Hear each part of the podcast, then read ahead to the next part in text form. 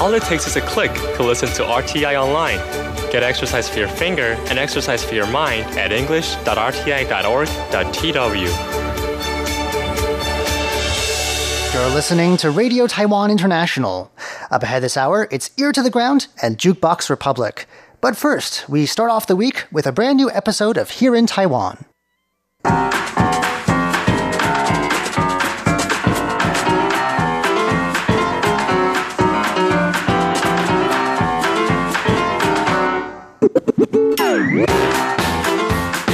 Hello and welcome to Here in Taiwan. Today is Monday, March 18th.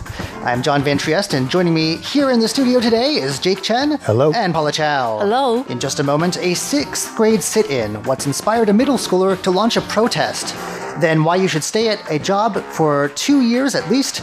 And Premier Su Zeng Chang is used to answering tough questions from lawmakers, but he's never faced down a questioner as tough as this one. We'll be hearing about that in just a moment. Don't go anywhere just yet.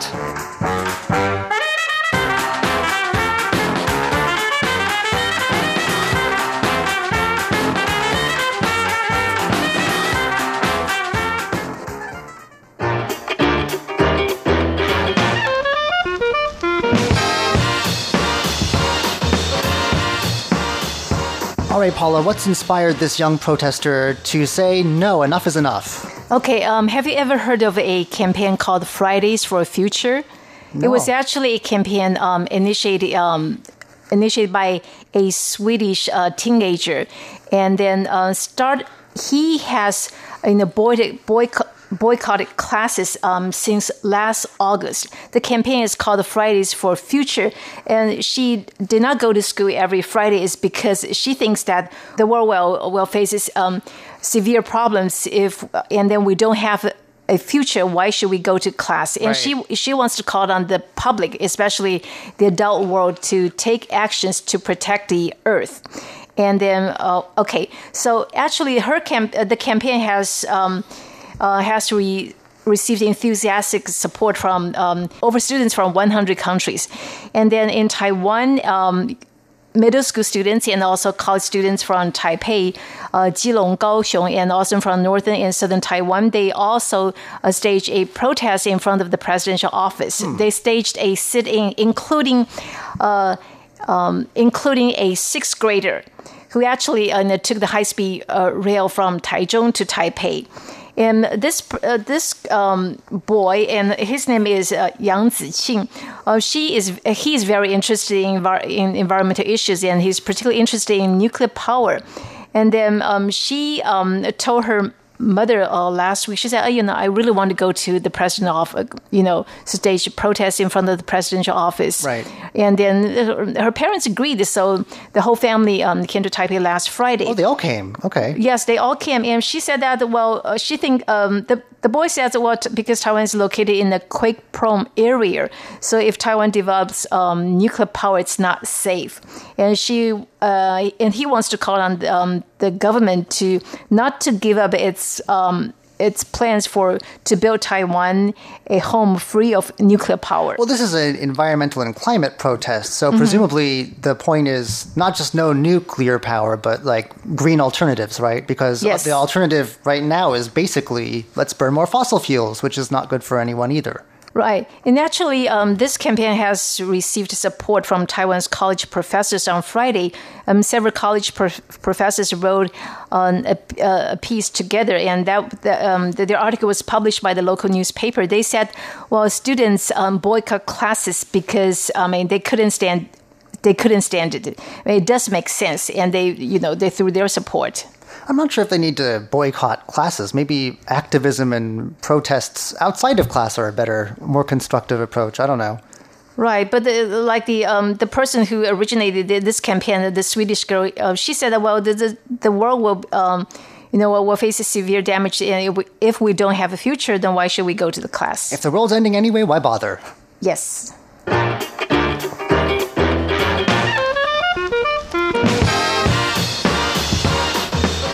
Okay, why should we stay at our first job for at least two years? That's the advice that someone in Taiwan has been giving out.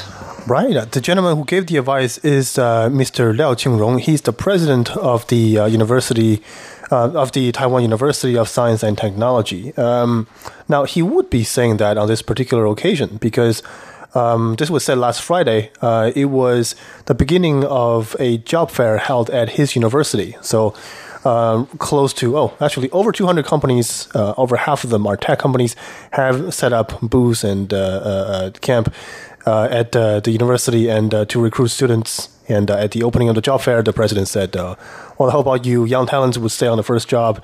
And the um, I think the reasons that he gave wasn't exactly earth shattering. There's there's nothing fundamentally new here.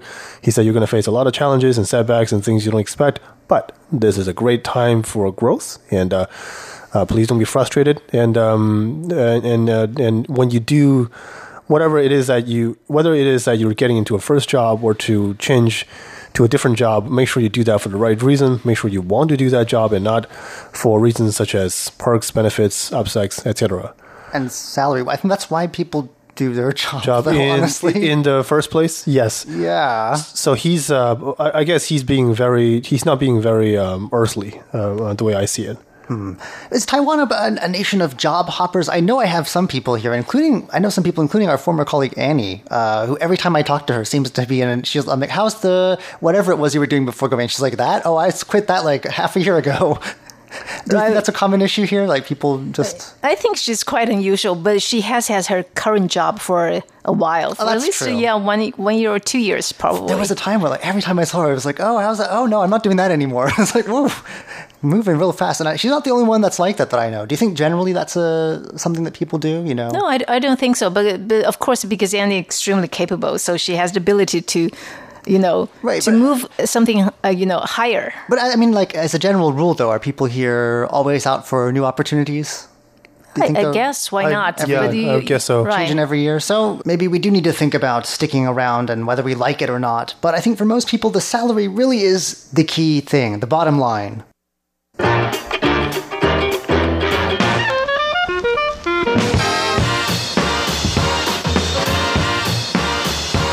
We often hear in the news about the premier battling it out with lawmakers at the legislature, being asked difficult questions and pointed questions too. A bit, can get a bit heated, but uh, I don't think the premier has ever faced any questioner quite like this one. Right. He was actually grilled by her daughter at the legislature because uh, her daughter was elected a lawmaker a couple years ago. And of course, that was the first time um, um, there was a conversation not between uh, father and daughter, between Premier Su and lawmaker Su. But anyway, it's really interesting. Um, lawmaker Su uh, began her question by um, saying that.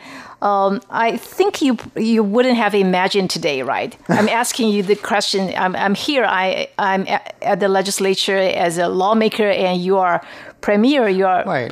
You're, Well, he's not been in the post for all that long, and I think he, maybe he. I'm not sure if he was expecting that he'd ever be premier. I don't know. So I, I think, like you know, right. it's a recent anyway- development. So I'm sure he did, he couldn't have imagined it. You're right. Yeah, but anyway, lawmaker Su um, began her crush, uh, began her interpellation by asking Premier Su, her father, three questions. Well, she said that over the past two decades, Taiwan has faced three. Uh, questions all the time. You know, it's in, th- those are those questions won't go away. Uh, question number one is threat from China. Number two is a nuclear issue, and number three is gender education. I'm surprised that population growth or, or the lack thereof wasn't on there. That's an issue that's not going Right, and, and she said that well, these questions, uh, you know, have c- existed for a long time. Right. And then Premier Su responded by, you know, um, blaming the opposition KMT. What? Right, but So of course, did he she, uh, of course, he gave a lot of um, explanations. We'll we will skip that part because, well, the interpellation uh, uh, because the um, lawmaker Su, she only has 15 minutes to ask her questions at the legislature. So at the end of the uh, conversation, um, she said that, well, I think I have a lot of questions to ask, but time is up.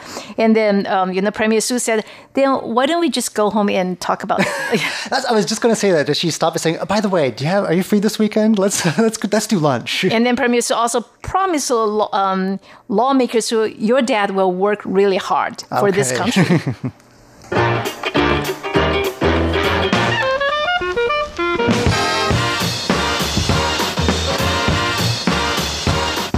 Well, Taiwan has a new and very interesting app. Uh, if you have something going on with your skin, maybe a flesh wound, and you're not quite sure what you should do about it, but you're not anywhere near a doctor, there's an app for that now, made in Taiwan. Oh, wow. This is developed by National Taiwan University and its affiliated hospital.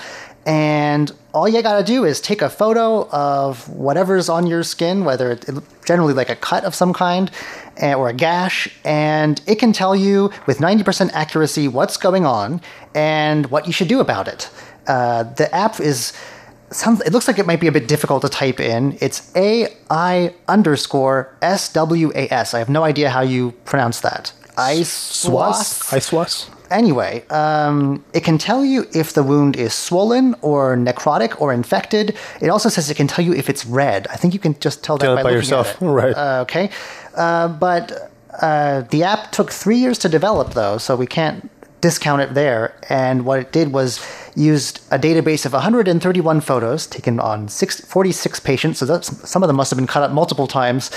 Uh, to build up sort of a, a database, a, sort of a, a pile of pictures that they can draw on, while professional advice for each uh, scenario was provided by doctors. So I guess it matches up whichever looks closest to what's going on with you. Yeah, but wait, 131 photos for all kinds of cuts and incisions you might have? That, that's not a big number. Uh, no, but I guess it. I mean, they always update apps. I'm sure it'll they'll build on that.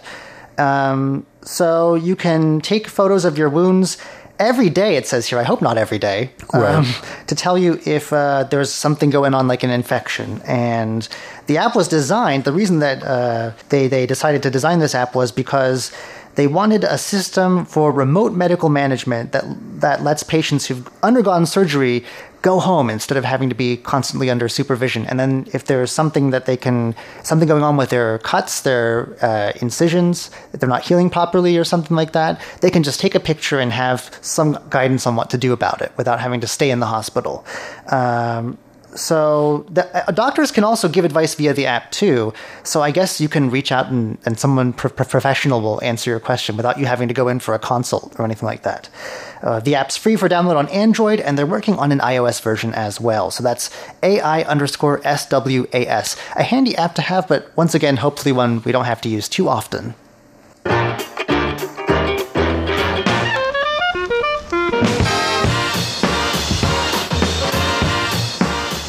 Right, Paula, tell us about this halfway house for stray cats.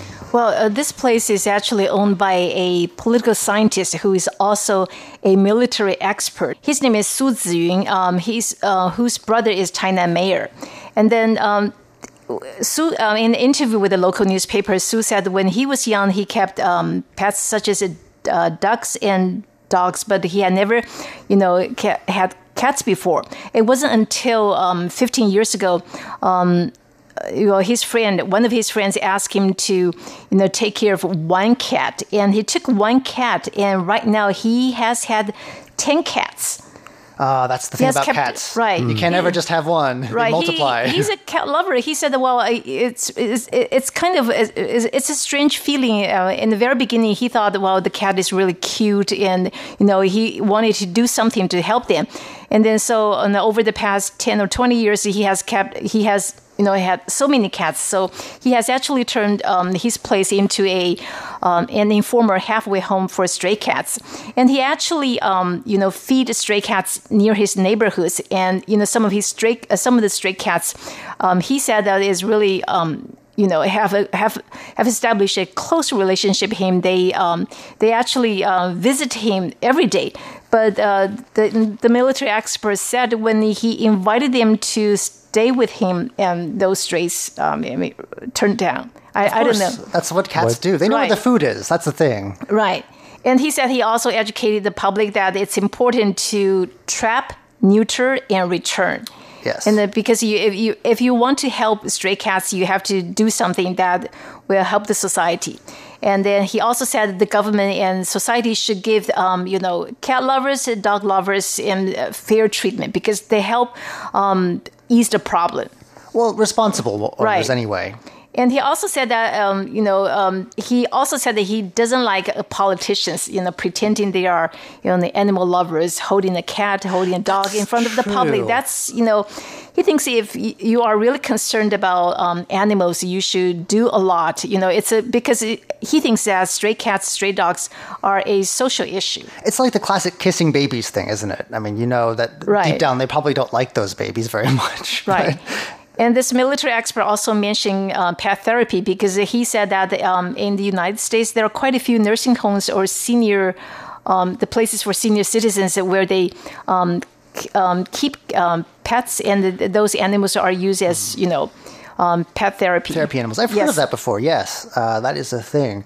I don't know politicians and animals. I think I know President Tsai Ing-wen is very famous for her love of cats. I think that's probably genuine, don't you? I think it's genuine. She has two not- cats. right, right. I don't think that's a fake sort of. A But I thing. guess another politician, uh, let's not mention his name, but I think he was holding a uh, a cat called his cat, and I think he was, you know, trashed by the public. really. He was uh, trashed by the public for many, many reasons. Now we have one Right. more. Well, you know, people can people can see through that sort of thing, I guess. So, a good advice for any budding politicians out there.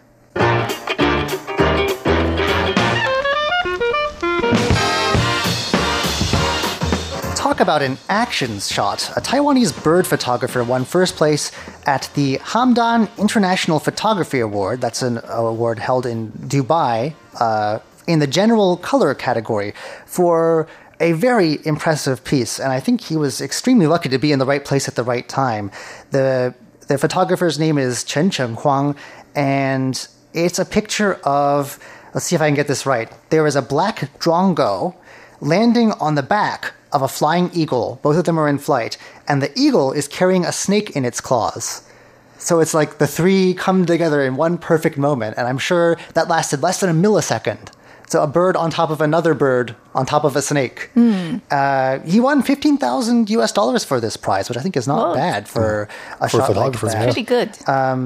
and it says here that uh, the grand prize, though, didn't go to him. It went to Edwin Ong Wee Kee of Malaysia, who uh, had a photo documenting a Vietnamese mother whose speech disorder does not prevent her from feeling hopeful. And it's a picture of a mother and child. So I think that's a very classic sort of image that always wins over the judges. But uh, he got 120,000 US dollars for that. So quite a big difference there. But I think Eight times the money?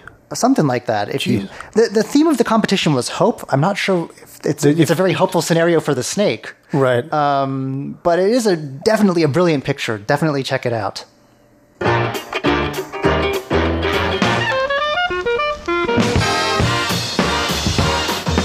Off today with a little RTI public service announcement. Of course, our faithful listeners will know that on Fridays now we're airing a, wow, I don't even know how to explain it. It is both a radio and a video program called Taiwan Insider. Uh, we'd like to encourage everyone to tune in and give us some feedback about that. Well, the program um, has uh, quite a few segments, including uh, Taiwan in a minute, hashtag Taiwan, Taiwan by number. some of which are broadcast on other days as individual packages as a, their own program. But uh, definitely check out the whole thing. And if for the full RTI experience, do look at the video footage of this. It's we got a really nice set, I have to say. Well, the two program hosts, uh, as some of our listeners may have noticed that already, Andrew Ryan and Nellie, so they are both award-winning journalists. And I think that uh, their coverage of what's been going on in Taiwan over the past week will really keep you on the inside loop. There's stuff that even I didn't know was going on, so I, I- I need to watch this program myself. So do tune in. Uh, it's available on our YouTube channel, and uh, tune into the radio version as well if you prefer that sort of thing as well. That does it for today's edition of Here in Taiwan. I'm John Van Trieste. I'm Jake Chen. And I'm Paula Chow. Stick around. Coming up next, it's Ear to the Ground and Jukebox Republic.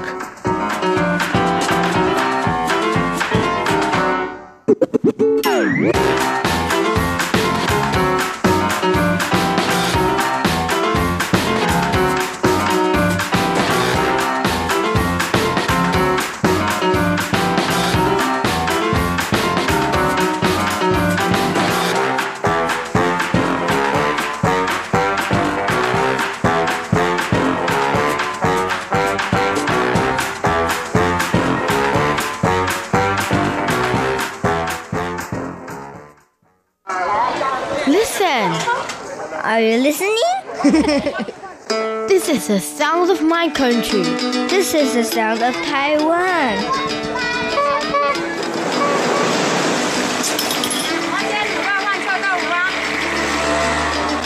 头前阿伯拢我你见。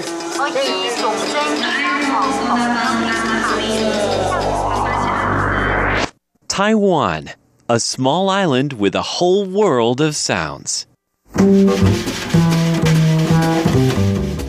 One of the best ways to get to know a pineapple, other than eating it, is to view it from the perspective of a farmer. I'm Andrew Ryan, and in today's Ear to the Ground, I want you to join me on a journey into the fields in search of the sounds and flavors of this spiky fruit. 贴紧台湾的羊耳朵，an ear to the ground。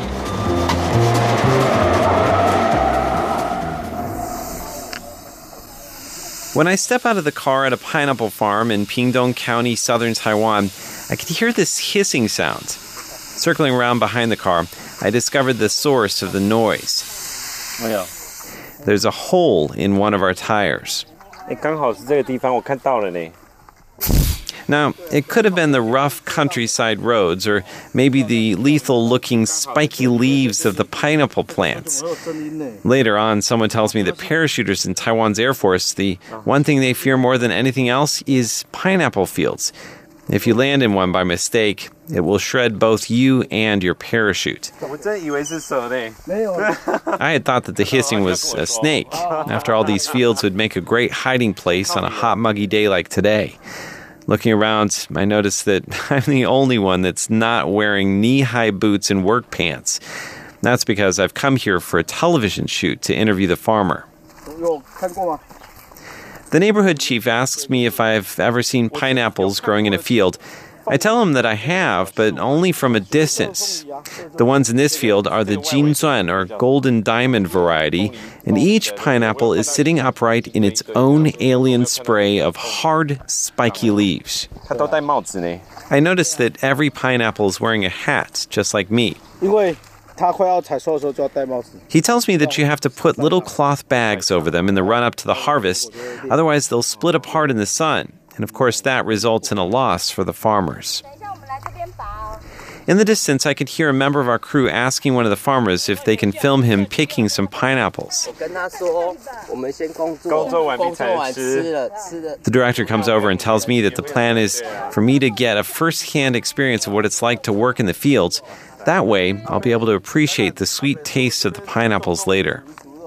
So, let me bring you to the fields and show you what it's like.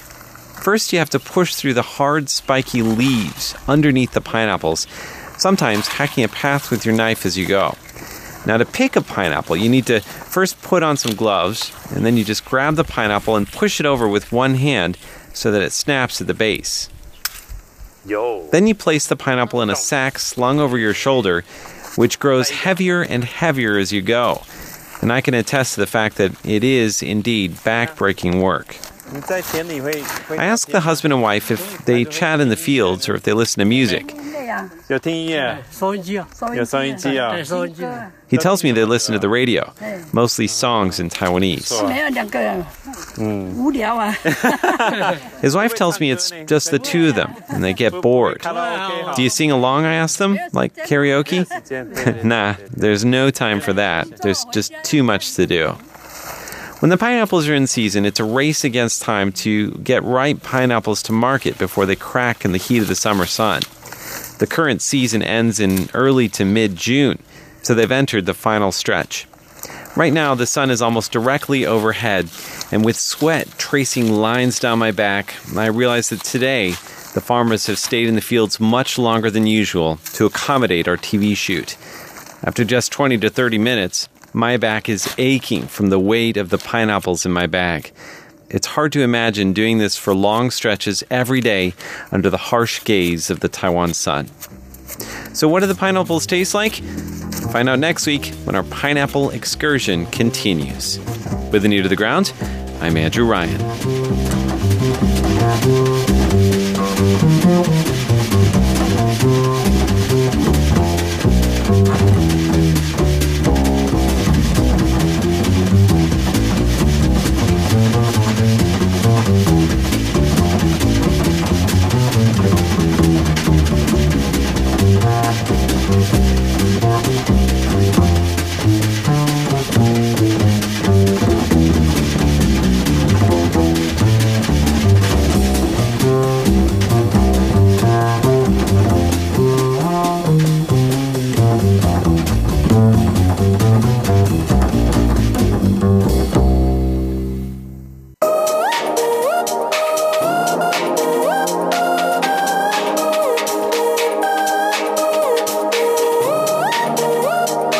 Welcome to Jukebox Republic. I'm Shirley Lin, and with me in the studio, I have Sandy Huang, Huang Xiaomei. And um, she's a singer, songwriter. She's also a music video creator. I think last August, you made a video, and it, it's called Let's Meet in Taiwan. And Yeah. it's the very song that we're listening right now. It went viral. She got like close to 1.2 million views so far. Well, let's uh, talk later and uh, listen to this now. Sure. 茶をするならバッブルティー。夜は高級 KTV 食べ物なんでもパクチーいっぱい臭い。豆腐は絶対美味しい。人気なお土産は？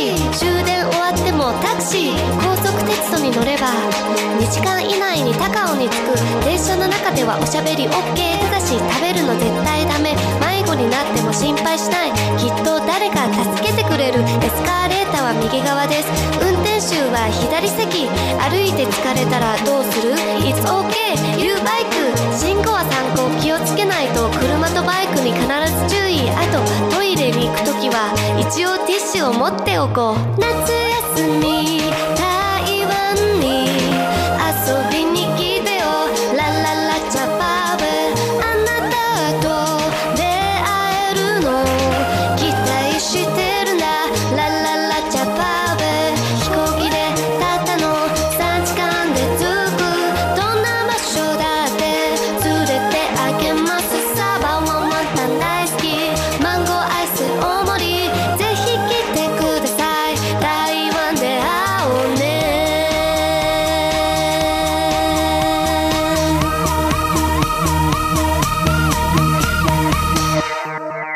You're listening to Jukebox Republic. I'm Shirley Lin, and again, I'm with Sandy Huang. She's a singer, songwriter, and also a music video creator.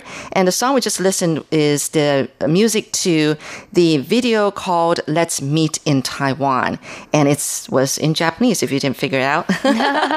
so anyway, um, let's meet Sandy. Hi, Sandy. Hi, hi Shirley. Yes. Thanks for having me here. No problem. I'm really glad to have you on my show because, first of all, um, you went to Canada and studied sociology, minored in Japanese at the University of British Columbia in um, Canada. Yeah. And then, then you came back and uh, you studied at the National Taiwan University uh, in public health. Yes. And in between, was it in between? You applied to Tokyo for a six months exchange program. Yes. All right. You know what? I was telling you that you look Japanese to me, even though you're from Taiwan. I mean, your hometown is Taichung, right? Right, right. Central Taiwan. I really, really enjoy your videos. Thank you. You know, it's amazing. You have a very unique way of making these videos, and uh, um, you're in the video yourself, and you're singing along in Japanese, and uh, it's almost.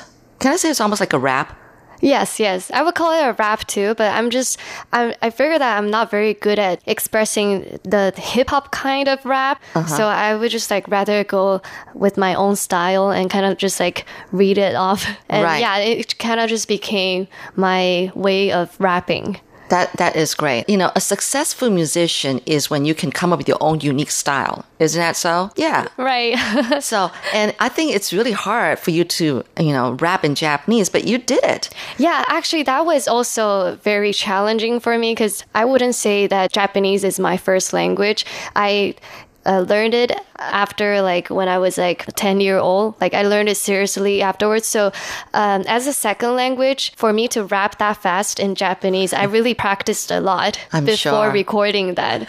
But the the dance steps, Yes. you came up with those yourself too, right? In the video. Yeah, that was very random actually, because I was like filming the the video in front of the green screen myself, right? And I thought eh, it, it looks kind of dry as an image. I wanted to have uh, a very Lively, yeah, yeah, yeah. feel. So then I came across this um, cockroach dance. I call it Oh. the cockroach dance because it kind of looks like you know, like when we see cockroach at a like street on night market, and when it's like flipped around. Yes. It's like doing Flipped that move. over? Yes, yeah. Oh, if you didn't explain, I wouldn't have thought of that. You know, and actually, there's a move in there. Maybe uh, I, I thought you were going to say that when a woman sees a cockroach, Oh. they scream, and they'll have their arms up in the air and, and then jumping up or something like No, that. that too. Yeah, that's a nice way to too, right? express it too. Yes. Did you really travel to all those different places around Taiwan to make that video? Yes, the videos and most of the footage you see in uh, that song is when I explored around and traveled around Taiwan for the past four years because Oh, I really wow. That- enjoyed. that's how long it took you to travel around Taiwan. Yeah. Four years. Okay. yeah, yeah. Wow. Went around like southern cities and also um, like beach, oceans, and mountains. And then I kind of like collected those footage and just put them all into this one song. But you had a camera crew with you wherever No, you went, uh, or you took some yourself. those pictures were like combination of uh, like camera photos and also just iPhone Uh-huh, photos. uh-huh. Yeah, Okay. because when I wrote this song, I, I didn't know that I was going to publish or write this song when I traveled around. So it was just because um, I didn't have time to actually go film the M- MV music video for this song. So that's why I used my own footage that I collected throughout my everyday Mm. Oh, is that right? Yeah, yeah, yeah. Oh, wow. You did a good job. you edited you. yourself? Yes. Because I was looking at the credits. I was looking at the credits at the end of the music video. It literally it's all your name. You know, you're the producer, you're the whatever, you're the everything. yeah. Okay, well, you're very talented. Thank You You know, this is such a big switch from studying sociology and public health to Mm-hmm. being a musician now. Yes. So, what, you discovered that this is actually your biggest love? Um, is music? With music, I, it, it has always been a serious hobby for me ever since I was like a high school kid. Beside my school and studies, I've always had a band uh, with my friends outside of school, and then we performed around. We wrote our own songs and went into a lot of like uh, local competitions and stuff. After that, uh, even when I was in uh, graduate school in Taiwan, I still uh, wrote a lot of songs myself. And when I graduated, it's the time where you have to like face right now what you're gonna do, like ch- just choose a full time job, right? And then at that time, I, I wanted to give myself a chance to try and pursue the production part of music. And so I did that, and I'm very, very thankful that I had this chance to have this song, Let's Meet in Taiwan, be able to um, be heard by so many people. Yeah. Yeah. Is that the very first song you wrote, though? No, I've always been writing songs since I was like maybe 13 or 14 year old. It, it's for, for me, writing song is like a way to express my emotions. Yeah, so I don't just write happy songs. Sometimes it's something that reflects my sad emotions at that time Oh, yeah? too. Yeah. Well, so far I've only heard happy songs from you. Right. I think most people also enjoy listening to happy songs more. Right. Oh, Yeah. that is so amazing. Well, um, let's listen to the next one, which actually is introducing Pingdong Yes. down south of Taiwan. Yeah. And this one is called Let's Meet in Pingdong. Yeah. Did the Tourism Bureau ask you to make this video or something like that and write a song about it? Uh, we collaborated with the Pingtung government for Yeah. this one because the, the 2019 Taiwan Lantern Festival. Oh yeah, the major held- lantern yeah. festival is in Pingdong this time. Yeah, we take Yeah. turns around Taiwan, right? Oh, Yeah, yeah, I, yeah. I see, I see. Wow. Okay, well, let's have a listen to that music first. Sure.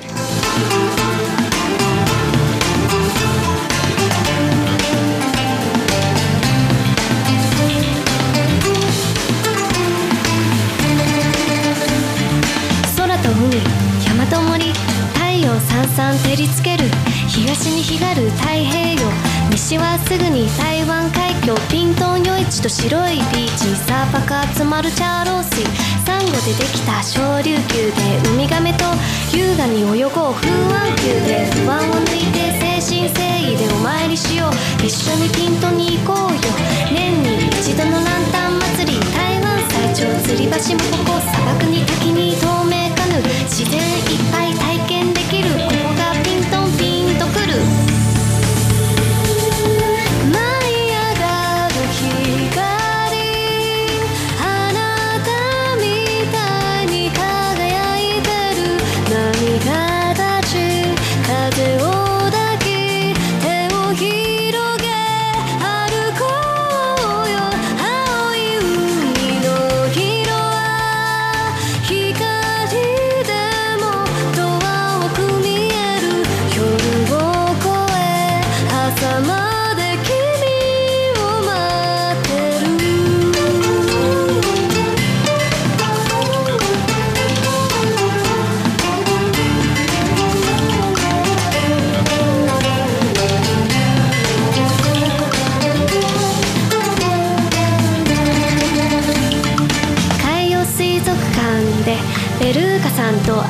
しよう。お茶を飲みながら。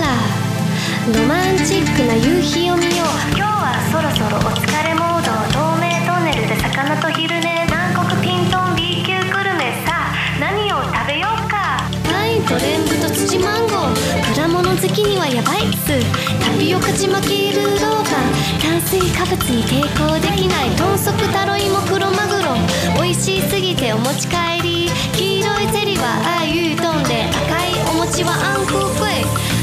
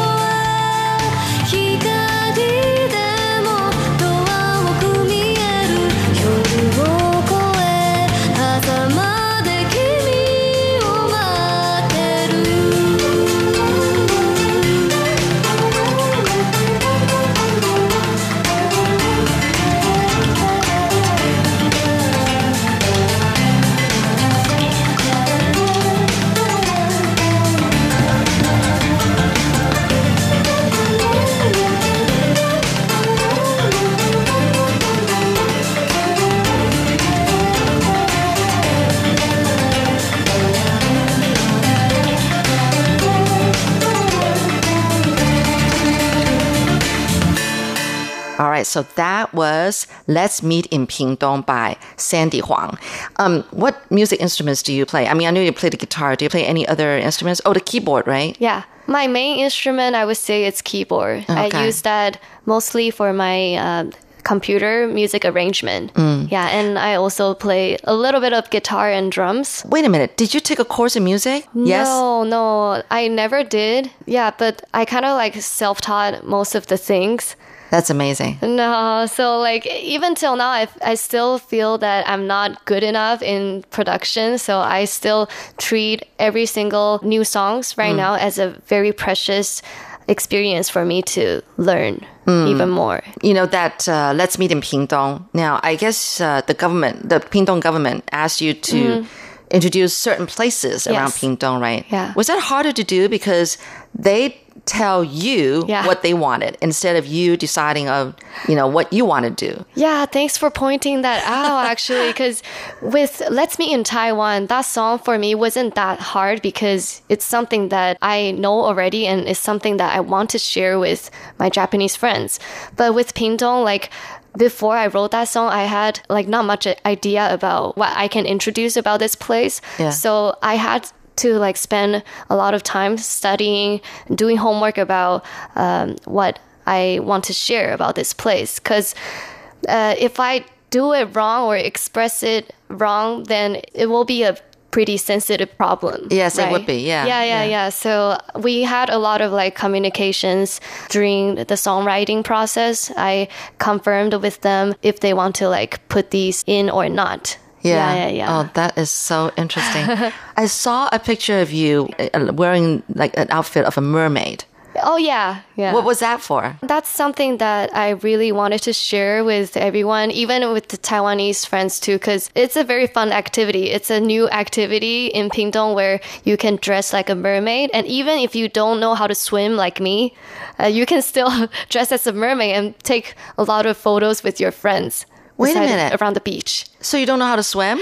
I'm not very good at swimming. Because it looked like you were really in the water and, The- and you know, yeah. like swimming Yeah. so easily, you know, in your mermaid outfit. There were scenes where like mermaid are Yeah. like, swimming in the deep yeah, in and the then ocean, kind of like, you know, um, what do you call it? The wave, you know, kind of doing I a wish wave with the body. I wish that was me. that was not you. that was not me.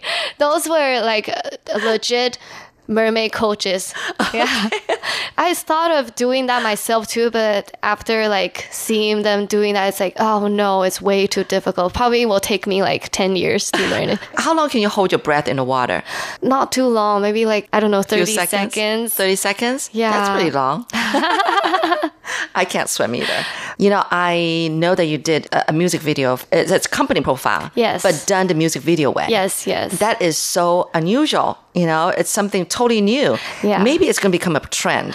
I thought that was really interesting and that how a company would be willing to Mm-hmm, do that. So what was that like? How, how did that come about? they um, gave me "Let's Meet in Taiwan." That song's a link, and they were like, uh, "Can you do something like Similar? this as a reference?" yeah, yeah, Really? yeah, yeah. And so that was very challenging for me as well because I had no idea about what they do as a software company, right? Right. And what I was singing in that song, I actually did quite a lot of research about I can their tell. products too. I, I can't believe that you could do that and put oh, all Oh, that technical terms and everything into a song. Yeah. That was just amazing. Thank you. That was very fun as well. Yeah. How long did it take you to do that one? Usually, like the longest duration would be put into the arrangement and music production.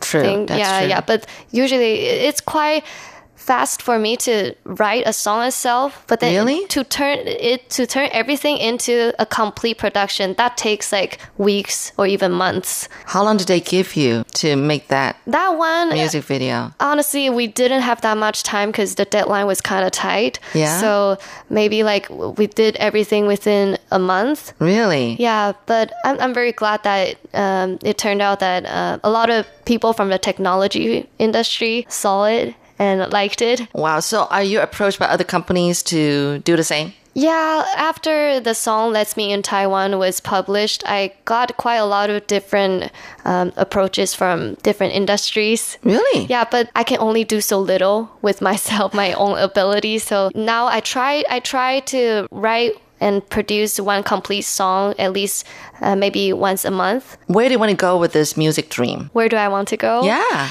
Um, well, my ultimate goal is to become a music producer. That's one of my dreams. And I'm glad that I'm on my way still. I wouldn't say that I have become a professional music producer yet, but it's something along the way I want to like train myself to be even more experienced in this field and uh, even say like in the future I don't sing anymore or I don't appear in my own videos anymore. I still want to produce for other artists. Oh Yeah. wow. So have Yeah. people approached you and asked like, help me, Sandy, with my music? Yeah, sometimes, but Yeah. most of time, most of the time so far, it's usually they they want me to appear in the video as well. There is a uniqueness about you and you've got the face for camera okay i think it, it really does add an extra element when you're in the video yourself Mm-hmm. but um and i understand that you know japan is cooperating with you and so Yes. you've made this last song which i'm going to hear and last music video Yeah. it's called let's take the hanshin train Yes. yes now I, i've lived in japan and i think i know Mm-hmm. about this train but you say there's a story behind hanshin train Hanshin train in Japanese, Hanshin means it's an abbreviation of Osaka and Kobe, which Uh, okay. are yeah the two very famous areas in in the Yes. Mm-hmm. Kansai area. Yeah, and this is the their one of their uh, train lines. It's Mm. called Hanshin Densha, and uh, we collaborated with them this time to help them promote these two places and also the, the this train to Taiwanese audience. so this song is in chinese This song is written in yes, Right, Chinese. right. The, the interesting part of this collaboration is that they will be playing our song "Let's Meet in Taiwan" Oh. in their train, Train. or their channels. Oh, cool, Yeah, yeah, cool. yeah. Oh, wow. So it's like kind of like a mutual promotion. yeah. Yeah. Well, I'm happy for you. I Thank think you. Um, you're on to a very successful route, I think. yeah. you. So, well, thank you so much, Sandy. Thank it's you, really, really a lot of fun to learn about you and your life and uh, all your music. I really do wish you the best of luck in Thank you what, so everything you do in the future. Yeah. I hope to hear more great things about you. Yeah, I will work hard. I know. I'm looking forward to it. Thank so, you. anyway, you've just listened to Jukebox Republic. I'm Shirley Lin, and that was Sandy Huang. And let's listen to this last song called Let's Take the Hanshin Train.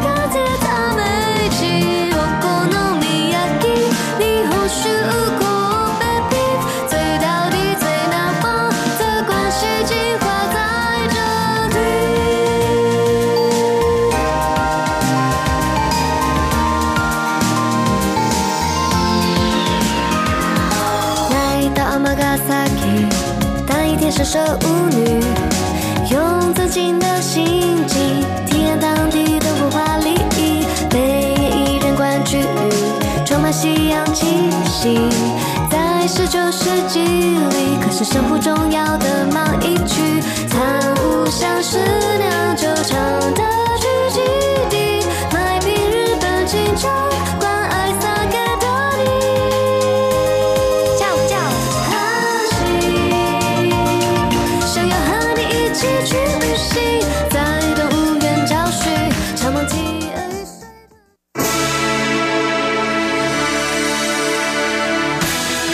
Thank you for listening to Radio Taiwan International, broadcasting from Taipei, Taiwan.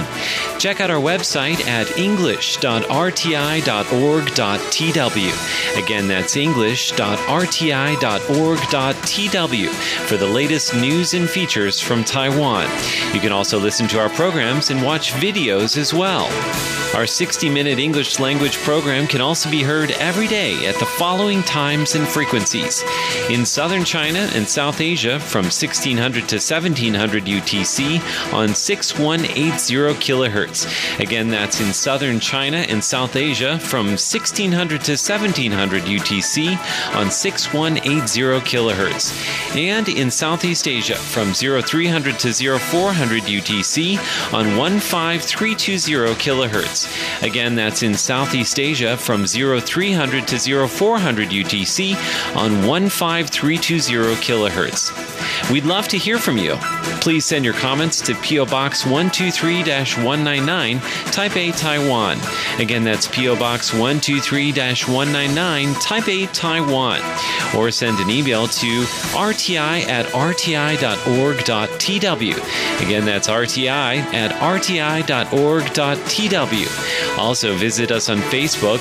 The address is fb.me forward slash Radio Taiwan International. Once again, on Facebook, we're located at fb.me forward slash Radio Taiwan International for videos, photos, and news of interest from Taiwan. Thank you once again for listening to Radio Taiwan International.